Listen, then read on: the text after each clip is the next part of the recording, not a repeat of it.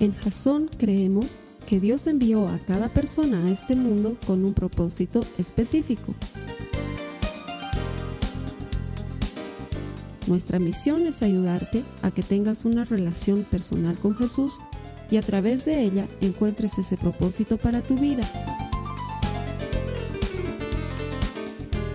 Queremos ayudarte a alcanzar ese propósito.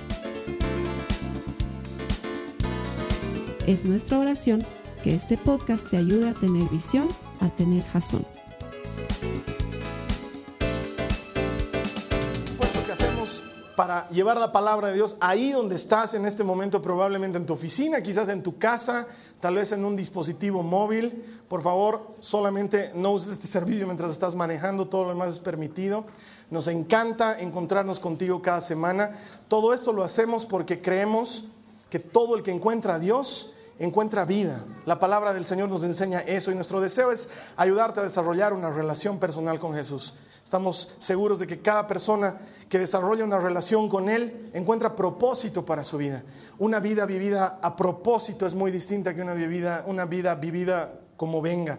Nuestro interés es que Dios te revele el propósito que tiene para ti. Creemos que podemos ayudarte a hacerlo por medio de la palabra, así que quiero que te sientas muy bienvenido. Estamos concluyendo una serie que se llama Contra Gigantes. Y durante toda la serie, cuatro semanas con hoy, lo que hemos intentado es enseñarte desde la perspectiva bíblica ¿Cómo puedes enfrentar esos problemas monstruosos que vienen a tu vida? Porque los problemas comienzan chiquititos y luego se vuelven grandes y luego se suma otro problema y otro problema. Y de repente, en menos de que te das cuenta, estás metido en un tremendo lío. Es gigante, te atemoriza, todos los días te tiene intranquilo y no sabes cómo deshacerte de él. Y la Biblia, la Biblia siempre tiene respuestas. Así que durante las anteriores tres semanas, lo que hemos hecho es primero pasear por el gigante obligatorio que hay en la Biblia, que es Goliat. Y David eh, nos enseña cómo lo, cómo lo vence a partir de creer en Dios, de creer que se puede, de creer que todo es posible para el que cree. Y luego nos enseña también que nunca hay que darse por vencido, que no es opción rendirse ante el enemigo, no es opción rendirse ante el enemigo. Y lo último que aprendíamos era que a veces, por no decir siempre, Dios pide algo raro y lo que nosotros tenemos que hacer es obedecerle. Que cuando Dios nos pide algo, por extraño que parezca, si nosotros le obedecemos, puedes estar seguro que caminando en su palabra en obediencia no te vas a equivocar. Lo que vamos a ver esta semana es el cierre de esta serie. Hemos encontrado otro gigante en la palabra de Dios. De hecho, este gigante no es un hombre, es un pez, probablemente una ballena. Y lo que vamos a contarte hoy, lo que vamos a aprender hoy está en el libro de Jonás. Así que por favor les voy a pedir a todos los que tienen Biblia que me acompañen al libro de Jonás en el capítulo 1. Nos vamos a mover en los capítulos 1 y 2 de Jonás. Y vamos a encontrar ahí lo que el Señor nos quiere enseñar para hoy. Si esta es tu primera vez, vas a encontrar un botón muy grande debajo de mí donde hay un enlace a una Biblia en línea gratuita que la puedes usar cuando quieras y donde quieras, obviamente en este servicio, pero los días que tú quieras es gratis, es para que la utilices. El tema de hoy he decidido titularlo En la panza del gigante. Y no sé si esto en otro país es mala palabra, pero aquí en mi país panza es barriga, es estómago, es vientre, no sé cómo más decirle. Panza es un término bien de la calle, ¿no es cierto? Es un término bien común, bien, todos lo hablamos. No, no todos dicen me duele el estómago, uno dice me duele la panza, ¿no? O sea, panza es ese lugar donde llegan los alimentos. Y te quiero contar la historia para ponerte en contexto. Probablemente nunca hayas escuchado de Jonás. Probablemente sí. Jonás era un profeta. Un profeta es una persona que escucha de Dios un mensaje y se lo comunica a otra persona o a otras personas. Y en el caso de Jonás, él había escuchado un mensaje. Dios le había dicho, Jonás, quiero que vayas al pueblo que se llama Nínive y que les digas que si no se arrepienten de sus pecados, yo los voy a destruir y los voy a limpiar de la faz de la tierra y no va a quedar memoria de Nínive en la historia. Y Jonás agarra y dice, uy, esa misión que Dios me está dando está medio fea.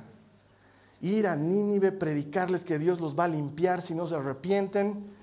Y conociéndolo a Dios lo bueno que es, capaz que estos se arrepienten y no los mata y yo quedo como mal profeta, yo mejor me compro un pasaje para irme lo más lejos de Nínive posible. Entonces se va a la estación de barcos en esa época y le dice, Señor, ¿cuál es el pueblo más lejano de Nínive?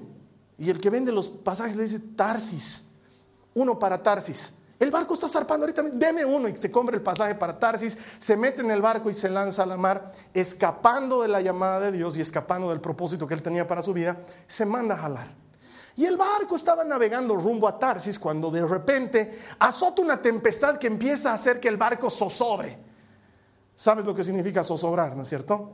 No es lo contrario de fafalte, es que el barco empieza a temblar y a estremecerse y está a punto de perder rumbo y de perder destino y pone en peligro la vida de los que están ahí. Y todos, todos los que están en el barco se asustan y como la mayoría de los que estaban en el barco, si no todos eran paganos, cada quien empieza a invocar a su Dios y empiezan a invocar a Baal y a Dagón y empiezan a invocar a Lequeco y empiezan a invocar a Messi y a Maradona, todo el que podían, porque ellos creían en otros dioses. Pero el pancho de Jonás estaba en lo más bajo del barco durmiendo una siesta durmiendo de lo más tranquilo el hombre. Entonces uno de los tipos que estaba asustado se acerca y lo despierta y le dice, oye, ¿qué haces durmiendo? Todo el mundo está orando a sus dioses, ¿por qué no oras a tu Dios? A lo mejor tu Dios nos ayuda, porque el barco está a punto de zozobrar, está encallando, estamos en serios problemas. Y Jonás agarra, se da cuenta de la situación, ve la tempestad, sale a la, a la cubierta del barco, siente la lluvia, el viento, ve cómo estaban las olas y dice, este es Dios que me pescó, que me estoy escapando a Tarsis y aquí estamos en problemas. Entonces, mientras tanto los hombres botaban el arroz, botaban el trigo, botaban las suegras, todo lo que sobraba en el barco lo estaban botando. De manera que sean más livianos y no mueran. Y entonces en ese momento Jonás les dice, ¿saben qué? En vano están botando todas las cosas porque el del problema soy yo. Eh, yo sé que este es mi Dios que está empujando el barco y nos quiere hundir porque yo tenía que ir a predicar a un lugar y no acepté la invitación, sino que decidí irme a Tarsis. Así que la solución es bien sencilla. Ustedes échenme al mar, bótenme a mí y van a ver cómo todo se calma. Entonces los otros ni cortos ni perezosos lo agarran y lo botan. y en ese punto de la historia estamos. Acompáñame al capítulo 1, los versos 15 al 17 dice la palabra de Dios. Entonces los marineros tomaron a Jonás y lo lanzaron al mar embravecido. Y al instante se detuvo la tempestad. Al instante. Los marineros quedaron asombrados por el gran poder del Señor. Le ofrecieron un sacrificio y prometieron servirle. Quiero que prestes atención a lo que dice a continuación. Dice, entre tanto, el Señor había provisto que un gran pez se tragara a Jonás. Y Jonás estuvo dentro del pez durante tres días y tres noches. Y vamos a leer ahora el capítulo 2, verso 1 que está a continuación y que dice, entonces Jonás oró al Señor su Dios desde el interior del pez. Me sorprende porque es increíble esa extraña conexión que hay entre el dolor y la búsqueda de Dios. Hay una extraña conexión entre las situaciones difíciles y nuestra búsqueda de Dios. Y es que los seres humanos somos, somos muy extraños. Esperamos a que un pariente nuestro se esté muriendo para abuenarnos con él cuando nos hemos enojado. Mientras está vivo y feliz, no le hablamos, le hemos quitado el habla y estamos resentidos. O esperamos a que llegue un día especial para decirle a nuestro ser amado que lo amamos. ¿no? Entonces le hacemos llegar flores el 21 de septiembre aquí en Bolivia o el 14 de febrero en el resto del planeta o no sé, el día de tu aniversario. Todo el año no le dices a tu esposa que la amas, pero el 21 de septiembre le mandas unas flores. Somos extraños. Entonces con razón tu, tu, esposa se sorprende cuando le llegan flores en otra fecha. Piensa que no eres tú y a lo mejor no eres tú. Es que somos extrañísimos. Los seres humanos postergamos las cosas importantes y nos dedicamos a las cosas que realmente no valen la pena. Y lastimosamente para muchos de nosotros Dios es el último recurso. Muchas veces me has escuchado decir, como cuando sale el médico de una sala de operaciones o de una sala de terapia intensiva, habla con la familia y les dice, hemos hecho todo lo que hemos podido. Cruza los brazos y con cara de resignación dice, solo nos queda orar. Y Dios debe estar mirando allá arriba y debe decir, ¿y ahora por qué me echan a mí el muerto? O sea, yo soy el último. Solo les queda orar, ahora sí que se fundieron, porque como yo soy el último, ahora sí que están fregados. Pero para muchos de nosotros, solamente buscamos a Dios cuando estamos en lo último. Y hay una extraña conexión entre el dolor y la búsqueda de Dios. De hecho, si te has fijado bien en el verso 17, dice que el que había provisto el pez para que se, tragara Jonás, ¿quién era? Dios. Probablemente lo que te voy a decir durante el resto de la prédica, hasta unos minutos antes de terminar, no te vaya a gustar, pero muchas veces lo que estás viviendo puede ser que Dios mismo lo haya diseñado. Porque la única forma que tiene para llamar la atención en tu vida es que te duela. Qué difícil. Muchos de nosotros probablemente no nos acercaríamos a Dios nunca si no nos estuviera apretando el zapato, como se dice vulgarmente. Y muchas veces ese zapato que aprieta ha sido provisto por Dios, solo para que lo busques. Mira, el pez que se tragó a Jonás era un pez que Dios había provisto para que se lo tragara. Ni más ni menos.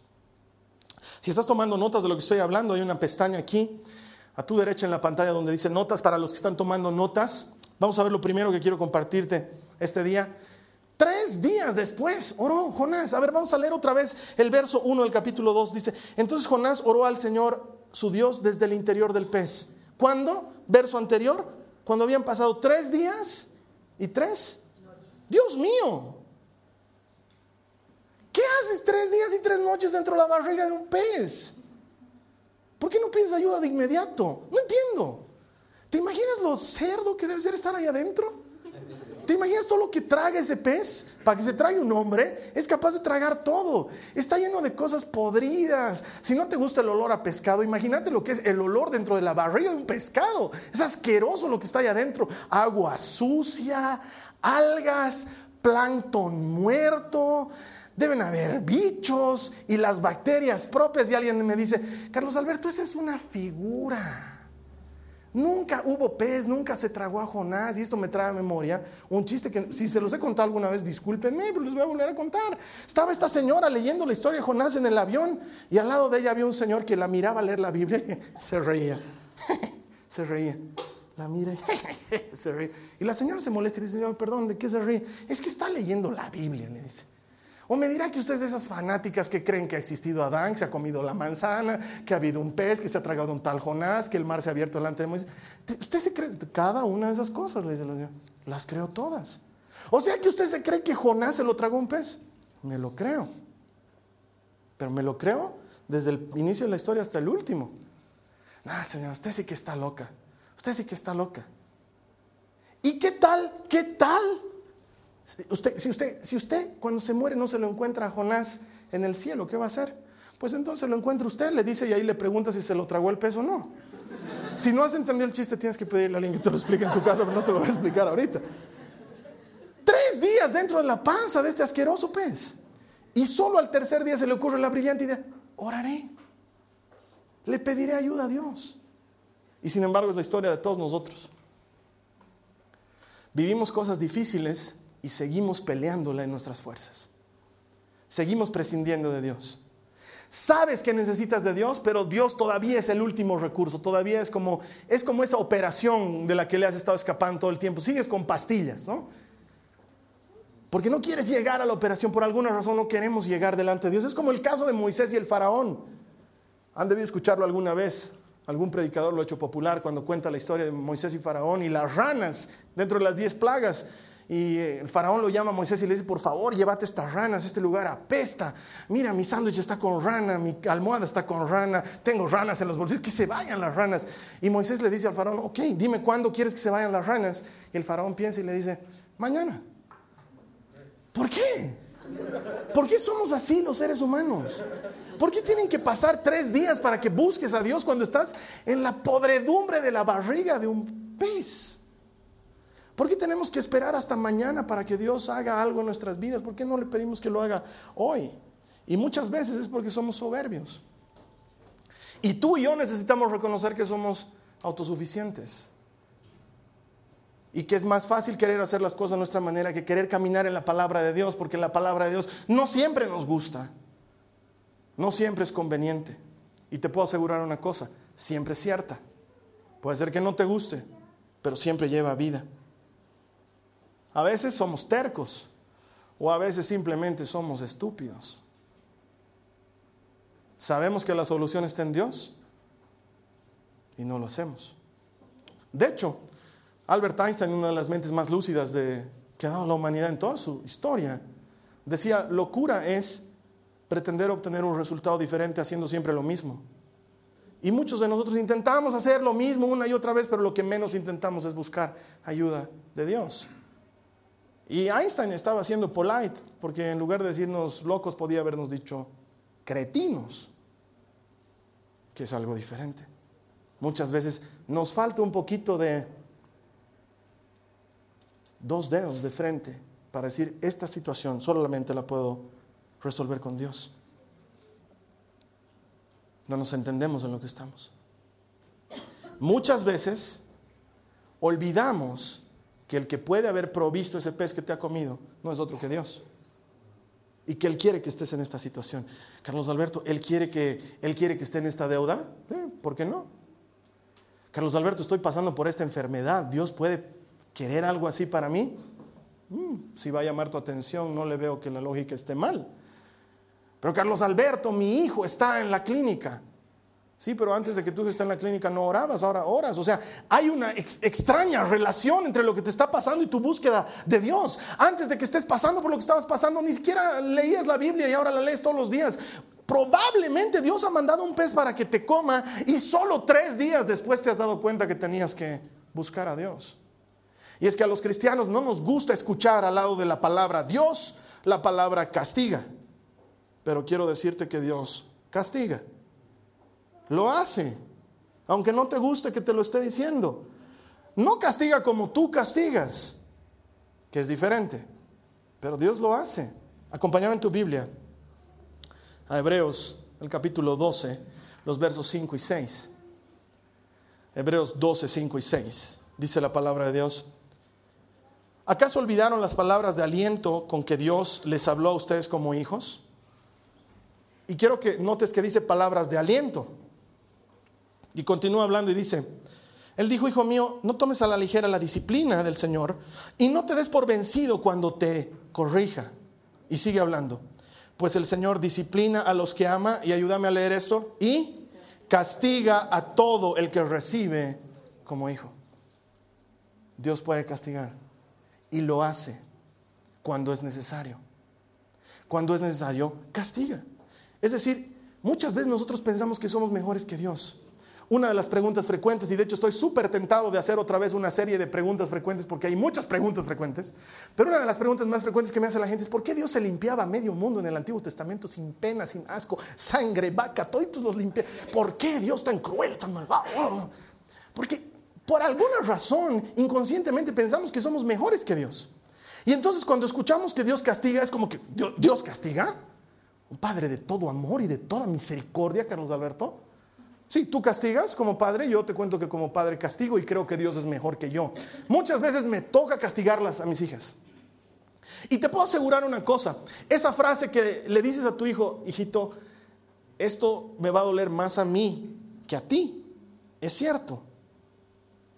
El otro día, hace muy poco tiempo, la Jime y el Mar se me invitaron a comer a su casa. Y ese día, justo ese día que estábamos siendo invitados a comer a la casa de unos hermanos y a pasar un tiempo lindo, conocernos y compartir, mis hijas se portaron como nunca en el colegio. Llego a recogerla a la una y la profesora me cuenta, no sabes, la María Joaquina hoy día nos ha hecho un escándalo, ha tirado las cosas, se ha puesto a chillar.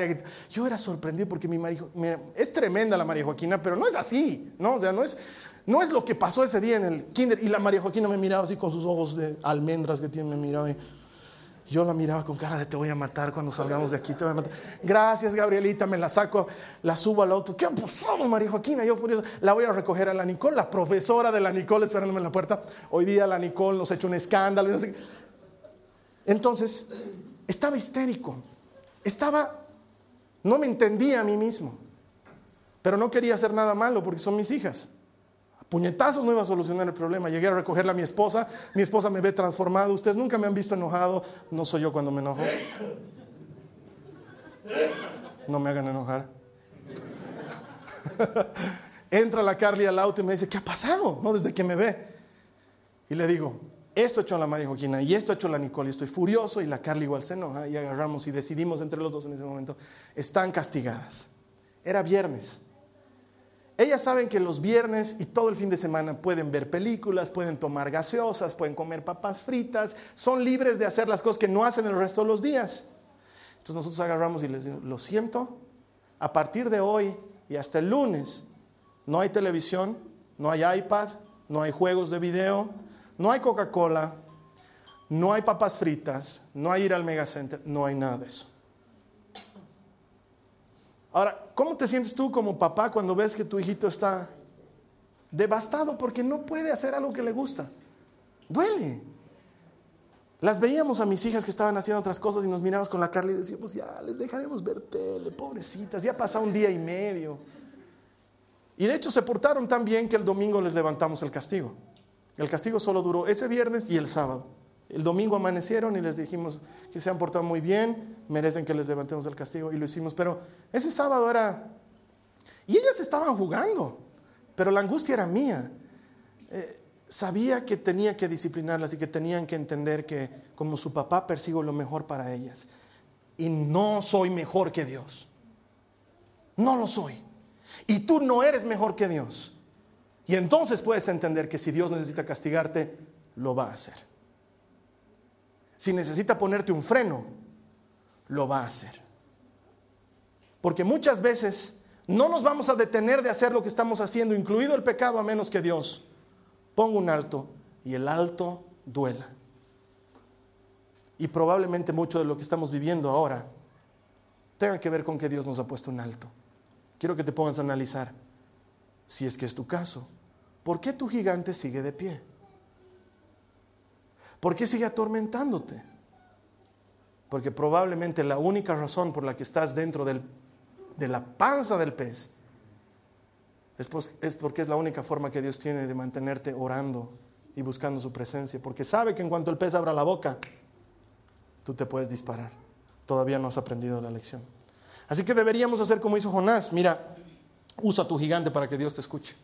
Mira lo que dice los versículos 2 al 7 del mismo capítulo 2 de Jonás. Dice, y dijo, está orando Jonás, en mi gran aflicción clamé al Señor y él me respondió, desde la tierra de los muertos te llamé. Y tú, Señor, me escuchaste. Me arrojaste a las profundidades del mar. ¿Quién lo había arrojado? Dios. Me arrojaste a las profundidades del mar y me hundí en el corazón del océano. Las poderosas aguas me envolvieron, tus salvajes y tempestuosas olas me cubrieron. Entonces dije, oh Señor, me has expulsado de tu presencia. Aún así volveré a mirar hacia tu santo templo. ¿Notas que Jonás no se enoja con Dios? Como muchos de nosotros hacemos. Y sigue hablando, dice, me hundí bajo las olas y las aguas se cerraron sobre mí. Las algas se enredaban en mi cabeza. Me hundí hasta las raíces de las montañas, me quedé preso en la tierra cuyas puertas se cierran para siempre. Pero tú, oh Señor mi Dios, me arrebataste de las garras de la muerte. Cuando la vida se me escapaba, recordé al Señor. Elevé mi oración sincera hacia ti en tu santo templo. No sé, hay, hay quienes enseñan y te dicen, cuando pecas, lo que haces es un techo de hierro sobre ti. Y no importa lo que ores, Dios no te está escuchando. Y yo me pregunto, ¿y si Dios no está escuchando a los que pecan, a quién está escuchando? No entiendo. Porque si hay alguien que realmente necesita ayuda de Dios, es aquel que ha pecado. Y entonces puedo decirte con absoluta autoridad bíblica que cuando has pecado es cuando más Dios está escuchando lo que dices. Porque Él sabe que tú y yo estamos necesitados de ayuda y de auxilio. Y puede ser que estemos en la panza de un pez, castigados por lo que hemos hecho, pero Dios no se ha ido de ahí. Él escucha todo. Hay gente que me dice, Carlos Alberto, creo que Dios a mí no me escucha. Hasta eso que estás diciendo ahorita te está escuchando. Dios escucha todo. No hay cómo le escapes a Dios. Las cosas lindas que le dices las escucha y las cosas feas que no quieres que él escuche y que le estás diciendo a otra persona también las escucha. Las escucha todas. Él es Dios. Y nosotros necesitamos entender que podemos utilizar el tiempo en el que estamos dentro de la barriga del pez para que Dios nos rescate. Es como la parábola del hijo pródigo. El hijo fue el que se fue de la casa, el padre nunca lo votó, el hijo fue el que decidió marcharse. Nosotros somos los que nos vamos de Dios, Él nunca nos vota y sin embargo Él está todos los días en la puerta esperando a que regresemos. Y entonces el hijo cuando estaba pasando por hambre y por sufrimiento, solo entonces se acordó y dijo, en la casa de mi papá se come bien, aun cuando eres siervo, comes mejor que lo que estoy comiendo yo ahorita. Recién se acordó, en su dolor recién se acordó. No entiendo esta extraña conexión, pero quiero decirte, no dejes que el dolor venga a tu vida para que busques a Dios, porque eso es necio, es tonto. Búscalo ahorita. Búscalo ahorita. Porque Dios escucha a todos y escucha todo el tiempo. Y cuando el hijo pródigo está corriendo a la casa de su padre, la Biblia nos dice que el padre es el que sale a su encuentro. Y le desbarata todo su speech. No, padre, pecado contra Dios. Y contra, cállate, sonso, pónganle sandalias, laven esos pies mugrosos, pónganle un anillo, cámbienle la ropa, está oliendo a chanchos este mijo. Y hagan una fiesta porque este sonso que se había ido, ya no es tan sonso, ha vuelto. Tú y yo necesitamos entender eso. Y necesitamos utilizar el tiempo por el que estés pasando para entender que es la mejor oportunidad para buscar a Dios. Quiero que leas conmigo lo que dice Job 5, los versos 17 al 18.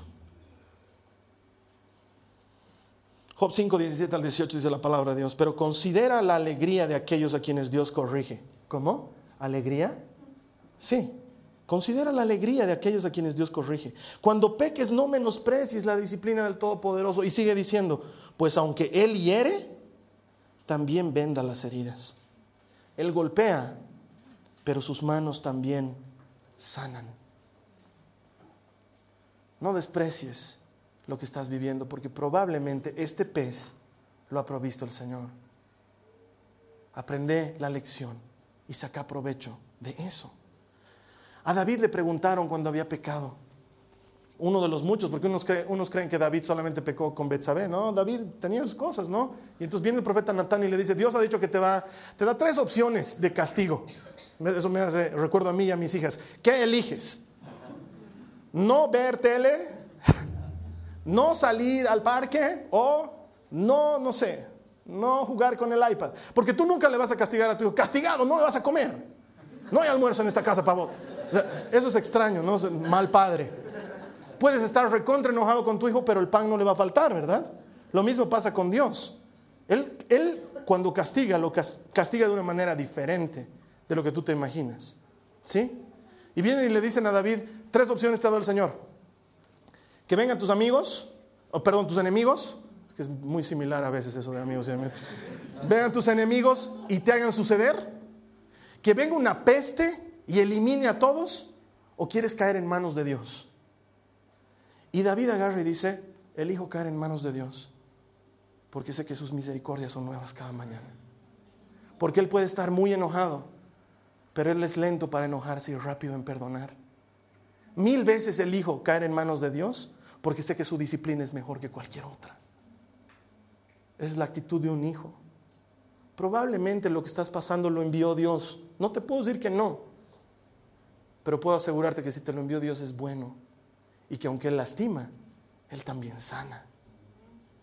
Entra en el proceso, no reniegues de Dios. Haz como hizo Jonás, Dios no agarró y encima, encima de todo me meten a esta barriga y empezó a patear los intestinos del pez. No, pero muchos de nosotros somos así. Dios no se supone que me estás cuidando. Dios no se supone que soy tu hijo. Cientos de veces lo escucho. Carlos Alberto, ¿por qué me está pasando esto? No se supone que Dios está en control. Sí, hasta del pez está en control. Si él lo mandó al pez para que se lo comiera Jonás. ¿Cómo sabía el pez cuál era Jonás? Dios está en control. Y puedes creer que aún en medio de la tormenta Dios está en control. Solo necesitamos caminar a su manera. Versos 8 al 10 de Jonás 2, ya estamos terminando, dice, los que rinden culto, sigue hablando Jonás, los que rinden culto a dioses falsos le dan la espalda a todas las misericordias de Dios. ¿Quiénes le dan la espalda a Dios? Los que rinden culto a un Dios falso. Y sigue hablando, pero yo te ofreceré sacrificios con cantos de alabanza y cumpliré todas mis promesas, pues mi salvación viene solo del Señor. Entonces, el Señor ordenó al pez escupir a Jonás sobre la playa. Ni bien terminó de orar, el pez se acercó a la playa y listo, Jonás afuera, con baba y todo y algas, todo. Pero me encanta porque Jonás lo aclara. Dice, ¿por qué damos la espalda al Señor? Y cuando escuchamos ídolos, no, sé pues qué se imaginarán ustedes, un becerro de oro, no sé qué se imaginarán. Pero eso es muy claro. Damos la espalda a Dios cuando el número uno de tu corazón lo tiene otro y no Dios. Porque ídolo no es tener a Ricky Martin en un póster dentro del closet. Es.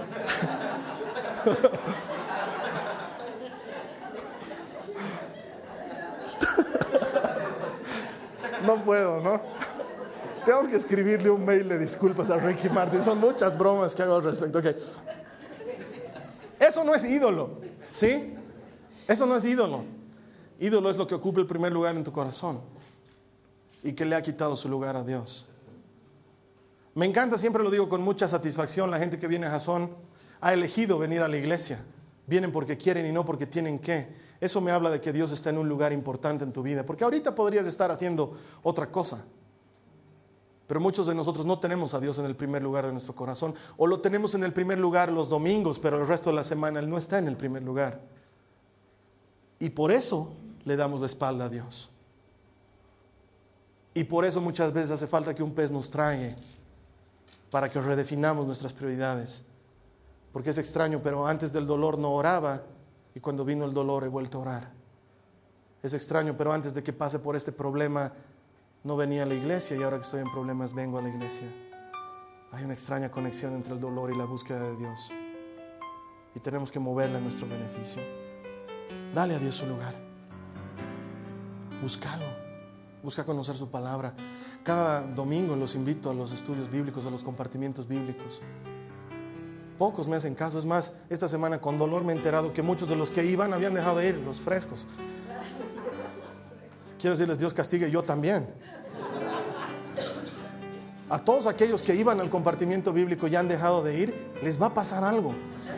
Y asumo la responsabilidad del hecho. Busca a Dios con desesperación. Como busca agua el que tiene sed. Como busca comida el que tiene hambre. Así busca a Dios. Eso es tenerlo en el primer lugar. Lo otro es adorno.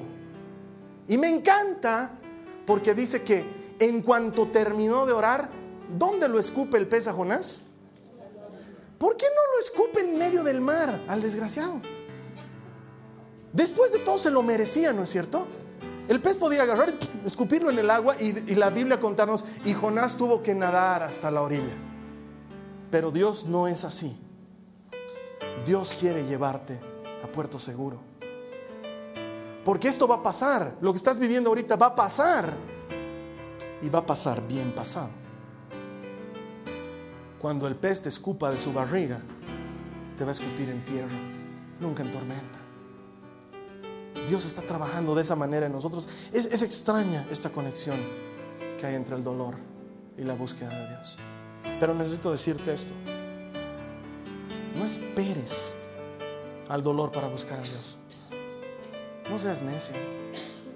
Y sin embargo, muchos de nosotros, aún escuchando esta advertencia, vamos a esperar a que nos duela para buscar a Dios. Quiero que me entiendas antes de que Dios trabaje por ti, o antes de que Dios trabaje a través de ti, primero Dios tiene que trabajar en ti. Antes de que Dios pueda usarme, primero tiene que trabajar dentro mío y pulirme. Alguna vez les explicaba a mis hermanos del compartimiento bíblico, les decía, es como una caja de herramientas y Dios es un mecánico necesito una llave de tuercas y va y mira su caja de herramientas. Y todas las llaves que están ahí están llenas de grasa, están roídas por la corrosión, están mugres, no están aptas para ser usadas. Pero él necesita una llave de tuercas. Y él tiene el poder de tomar la llave que él quiera porque son suyas, elegir la que él quiera y usar la que él quiera en el caso que él quiera. Y muchas veces Dios nos usa por más sucios que estemos, porque Él es Dios.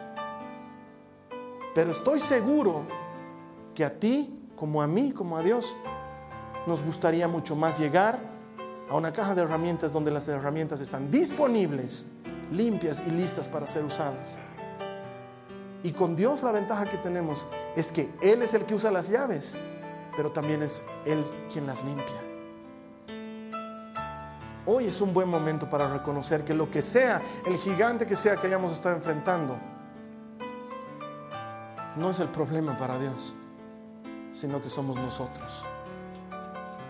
Dios no lo ve a Goliat y dice, ahora sí estoy fundido, ¿a quién voy a poner? Lo que él necesita es un David valiente. Dios no ve los muros de Jericó y dice, pucha, esto va a ser difícil, ¿con cuántos cinceles vamos a tener que picar? No, él dice, lo único que necesito es un Josué obediente. Dios no ve el pez que se ha tragado a Jonás y dice, no puedes, solo tienes que morderlo, no tragarte. ¿Qué voy a hacer? Y los, no sé, los ácidos gástricos lo van a deshacer a Jonás allá adentro. Dios no se preocupa de eso. El gigante no es un problema para Dios. Por favor, date cuenta, el problema somos tú y yo que somos rebeldes, que no buscamos a Dios cuando debiéramos. No esperes a que el dolor toque a tu vida para buscarle. Y si ya estás en medio del dolor, abrázate del único que aún permitiendo dolor también sana heridas, venda lastimaduras, restaura a los que han caído y te devuelve como nuevo a una vida mejor que la ha preparado para ti. Amén. Vamos a orar. Te voy a invitar a que te quedes, por favor, con nuestro anfitrión en línea. Él te va a guiar en un tiempo de oración. La siguiente semana vamos a comenzar una serie nueva. Esta serie se llama Eliseo, uno de los más grandes profetas, si no el más grande del Antiguo Testamento. Nos vamos a dedicar cuatro semanas a estudiar desde la palabra de Dios lo que sucede cuando Dios llama a alguien que nadie se imaginaba que calificaba para ser el más grande profeta de la Biblia.